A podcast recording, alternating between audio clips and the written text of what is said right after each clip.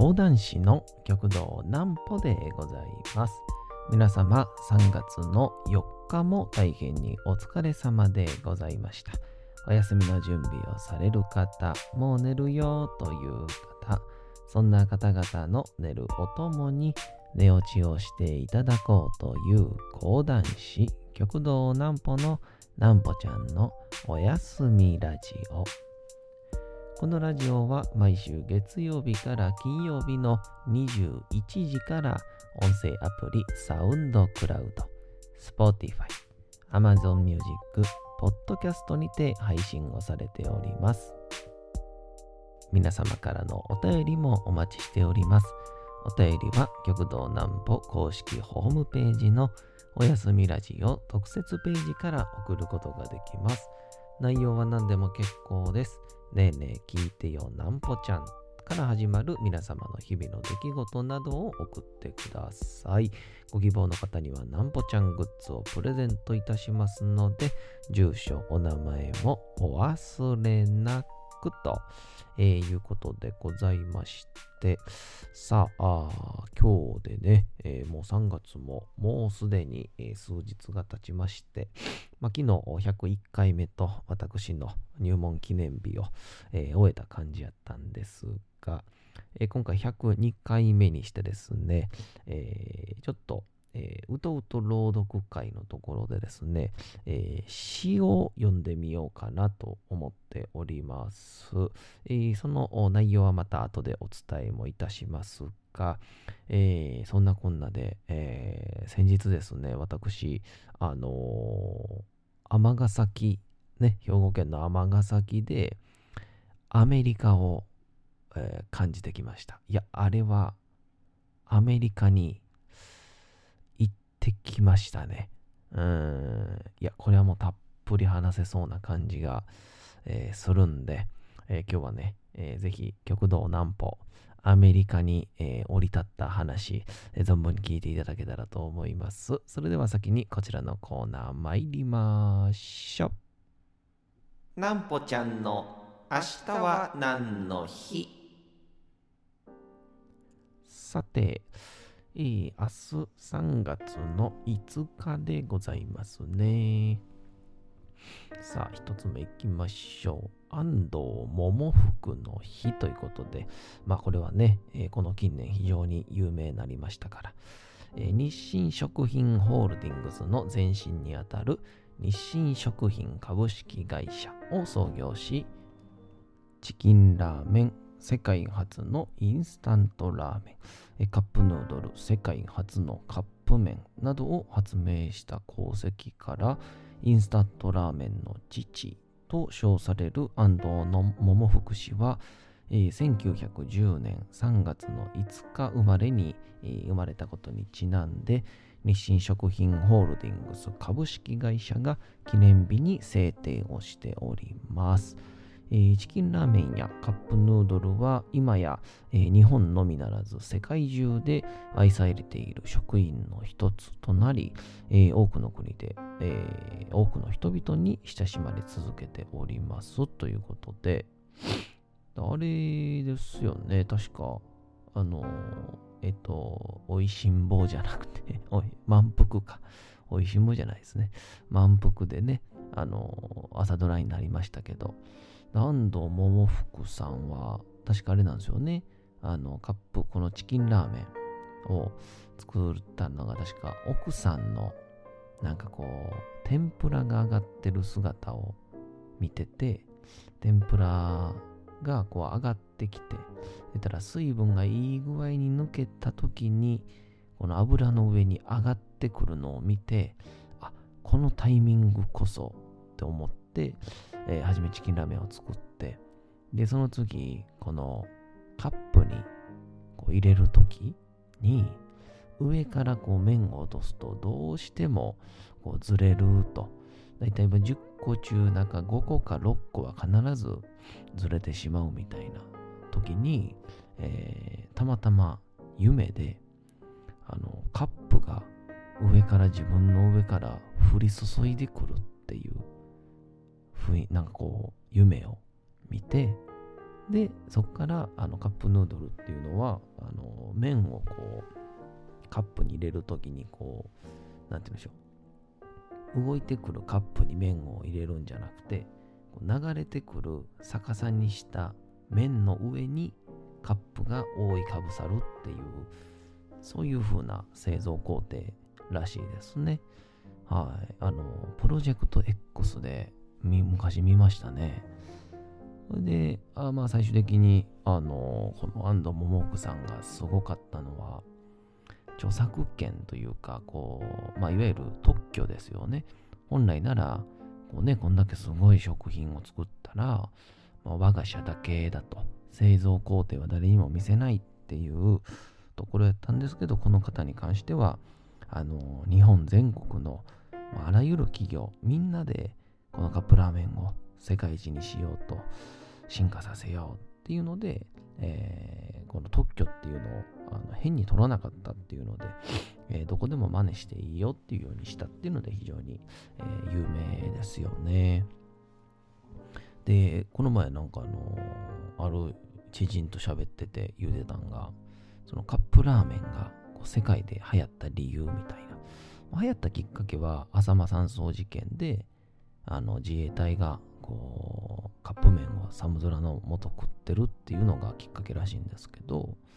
もっともっとこうね、こう根底のなんでこう世界で流行るんだろうっていうところ。で、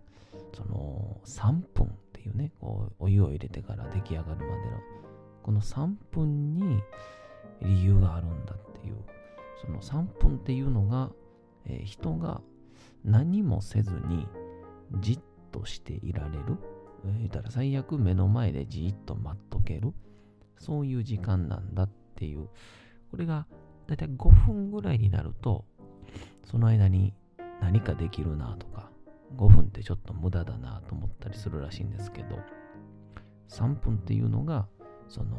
何もせずに、えー、じーっとできる人間の限界の時間だという、その3分にしたからこそ、世界の人々はこのカップ麺を食べるようになったんだっていうのをやってましたよね。いや、このカップ麺のね、話はちょっと尽きないですから、この辺にちょっとしとこうかななんても思ったりもいたしますが、えー、さてそんなこんなでね、先日、あのー、えー、尼崎の、えー、とですね、コストコに行ってきまして、えー、皆さん多分ご存知ですかね、コストコっていうのを、あのー、アメリカのね、えー、なんて言うんでしょう、大手スーパーといいますか、まあ、日本で言ったら、まあ、なんて言うんでしょうね、えー、アメリカ資本、アメリカから、えー、こう、なんですか、こう、黒船のようにやってきた、えー、超大型スーパーみたいな、もう業務用スーパーの、もうはるかに量を超える大きいアメリカンサイズが売りまくってるみたいな、えー、ところでございますが、そこにちょっとあの、プロデューサーのアリカと、ちょっとミーティングがね、ある手前で、ちょっと行こっかって話になりまして、ちょっと行ってきましてね。あのー、アリがね、もともと、あのー、アメリカ留学プラス、ちょっとアメリカ留学で、アメリカ好きになりすぎて、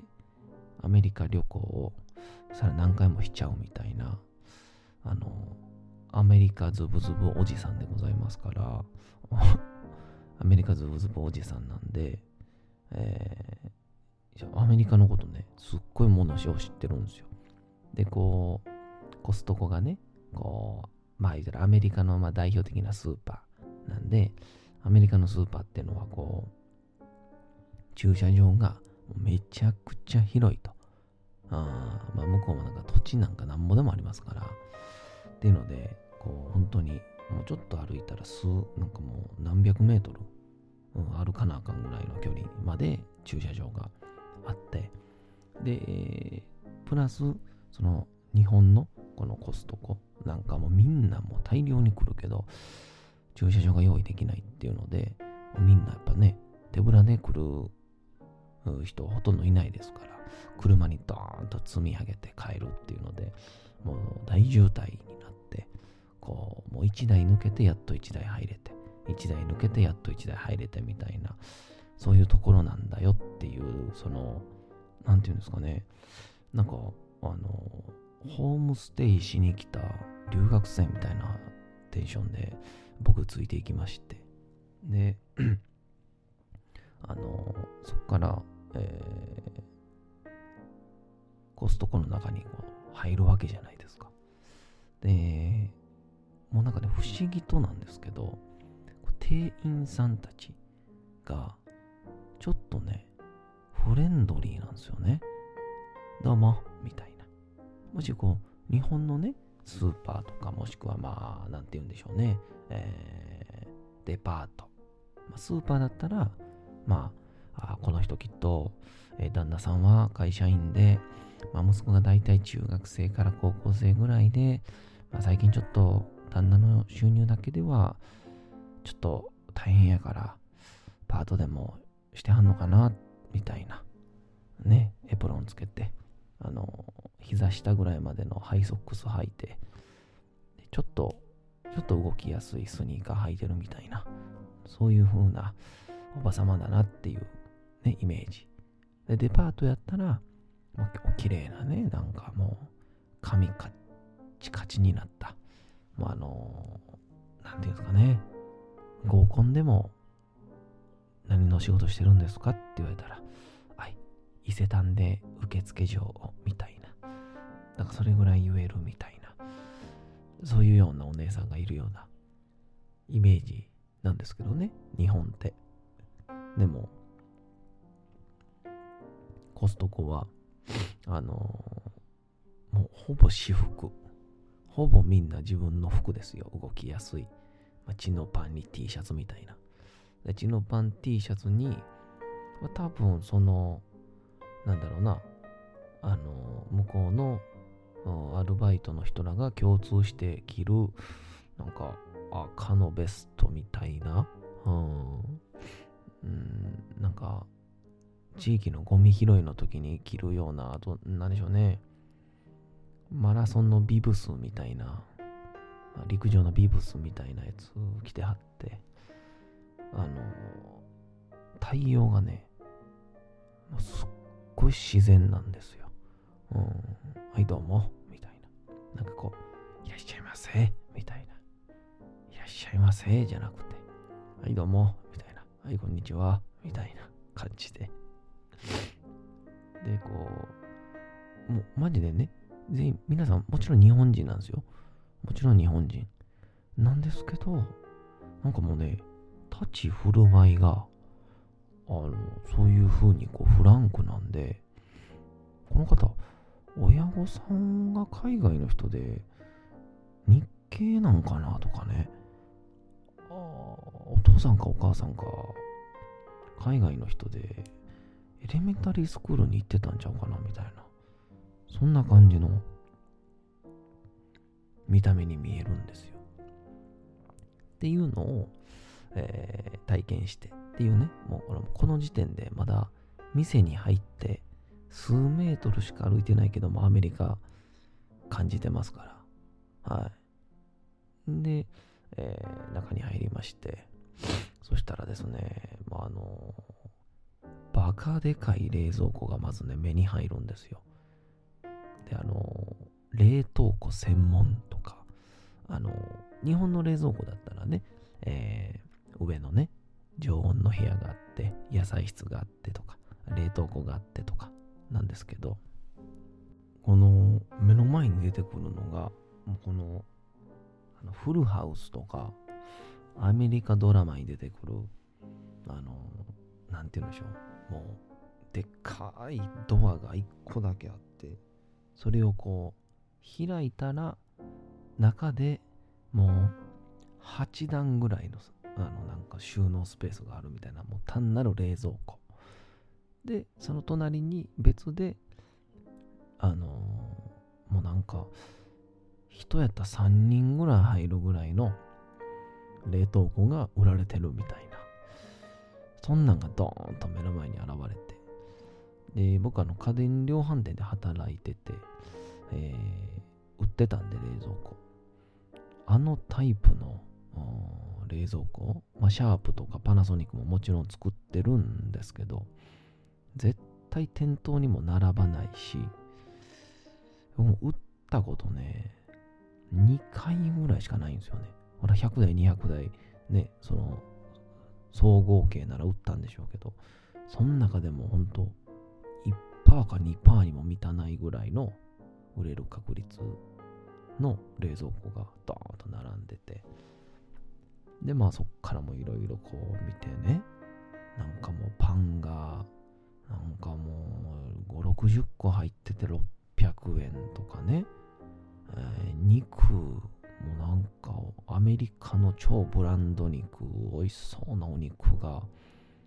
えー、あれなんやろな、何キロ ?5 キロか10キロぐらいあって、6000円とか。どんだけ安いねんと思って。で、お寿司も売ってますし、あとは野菜も売ってるし、かと思いきや、お水とかもね、えー、なんかもうアメリカの金額で売ってるんですよ。だから、なんて言うんでしょう。1本20円とかね、10円ぐらいのやつで売ってたりとかして。で、えー、お会計をし終わって、こっからなんですけど、あのー、中にね、その、アメリカはみんなあるらしいんですけど、屋さんみたいなのがあるんですよ。フードコートみたいなもんなのかな。日本やったらここにまあ、フードコートで吉野家とか、えー、なんかペッパー、ペッパービーフ、ビペッパービーフとか、えー、なんかそういうのあるんじゃないですか。丸亀うどんとか入るんでしょうけど、本当名の知らないホットドッグ屋さんがそこにあって、で、値段が180円なんですよね。ホットドッグで180円っていう時点でちょっともうおかしいじゃないですか。ホットドッグで180円ですよ。結構大きいですよ、これも。で、これに、えー、またね、あれ、マクドで言うたら、L より大きいんちゃうかっていうね、コーラのカップがね、こう、渡されて、で、入れてくれへんのかなと思って、なんやこれと思ってじーっと待ってたら、アリカが、え、こっちこっちって言われて、そしたらその隣に、あのー、なんか、ドリンクバーみたいなやつがあって、そこでね、もうあのー、じゃじゃじゃじゃじゃってコーラ入れるんですよ。で、これ、なんていうの？何回飲んでもバレへんやん、みたいな。もうみんな勝手に飲んでまうでってアリカに言ったら、何を言うてんねんと。アメリカは、大体どこもそう。マクドナルドもはじめ、みんな、えー、何回でもおかわりできるんだと。だからみんな、一回飲んで、まあ、おかわりもう一回して、最後にもう一回入れて、外に持って出すっていう、そういうような感じらしくてですね。うん。で、もその時にね、教えてもらったね、あの、アメリカンジョークみたいな、アメリカの会話が、えー、どこのこ、このコーラちょっと薄いな、みたいな。このペプシー薄いよ、みたいな。で、あそこのペプシはうまいんだよ、みたいな。で、こっちのペプシはちょっと味が濃すぎるんだよ、みたいな。で、じゃあどこがコーラが一番美味しいか俺が教えてやろうか？それはな、マクドナルドだよ。バーカ言ってんじゃねえよ。っていうアメリカンジョークがあるらしいですね。えー、まあ結論を言いますと僕はアメリカに行きたくなりました。ぜひ皆さんアメリカを感じたいときはコストコに行ってください。それではお次のコーナー参りましょう。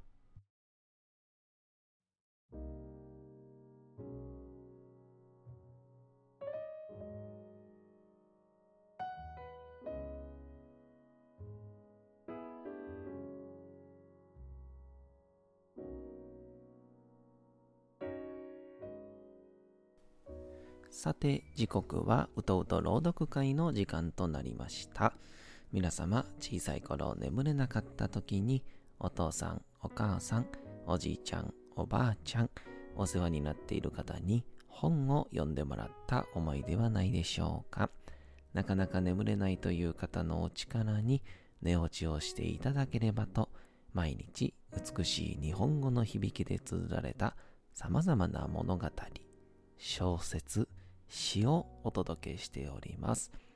さて、えー、本日お届けいたしますのが、浜口邦夫の便所掃除という、えー、国鉄職員が、えー、便所掃除をする時の気持ちを、えー、描いたと言われておる内容でございます。え男は辛いようでね、あの寅さんのやつですけど、26作目で、え定時制高校の松村達夫さん扮する、え先生が、え朗読をするというやつから、え抜粋をいたしました。えどんな内容かお楽しみいただけたらと思います。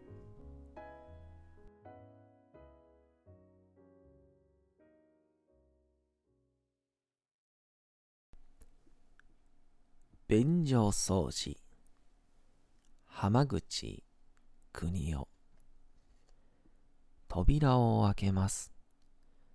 頭の芯まで臭くなります。まともに見ることができません。神経までしびれる悲しい汚し方です。澄んだ夜明けの空気も臭くします。掃除がいっぺんに嫌になります。ムカつくようなババクソがかけてあります。どうして落ち着いてしてくれないのでしょう。ケツの穴でも曲がっているのでしょう。それともよっぽど慌てたのでしょう。怒ったところで美しくはなりません。美しくするのが僕らの務めです。美しい世の中もこんなところから出発するのでしょう。唇をかみしめ、戸の山に足をかけます。静かに水を流します。ババクソに恐る恐るほうきを当てます。ポトン、ポトン、便壺に落ちます。ガス玉が鼻の頭で破裂したほど苦しい空気が発散します。落とすたびにクソが跳ね上がって弱ります。乾いた糞はなかなか取れません。たわしに砂をつけます。手を突き入れて磨きます。お水が顔にかかります。唇にもつきます。そんなことに構っていられません。ゴリゴリ美しくするのが目的です。その手でエロ分塗りつけたクソも落とします。大きな正気も落とします。朝風が壺から顔をなぜ上げます？心もクソに慣れてきます。水を流します。心に染みた臭みを流すほど流します。雑巾で拭きます。金隠しの裏まで丁寧に拭きます。社会薬を拭き取る思いで力いっぱい拭きます。もう一度水をかけます。雑巾で仕上げをいたします。クレゾール液を巻きます。白い乳液から新鮮な一瞬が流れます。静かな嬉しい気持ちで座ってみます。朝の光が便器に反射します。クレゾール液がクソ壺の中から七色の光で照らします。便所を美しくする娘は、美しい子供を産むと言った母を思い出します。僕は男です。美しい妻に会えるかもしれません。さて、本日もお送りしてきました、なんぽちゃんのおやすみラジオ。えー、ということでね、えー、トイレ掃除といいますか、当時の国鉄のトイレのイメージも思い浮かぶ中ででもやっぱりこう綺麗にするっていうなんかこう何とも言えない、えー、綺麗さというかすがすがしさも感じた気がいたしました。というわけでございまして、皆様3月の4日も大変にお疲れ様でございました。明日も皆さん、街のどこかでともどもに頑張って、夜にまたお会いをいたしましょう。なんぽちゃんのおやすみラジオでございました。それではおやすみなさい。すやすやすやーん。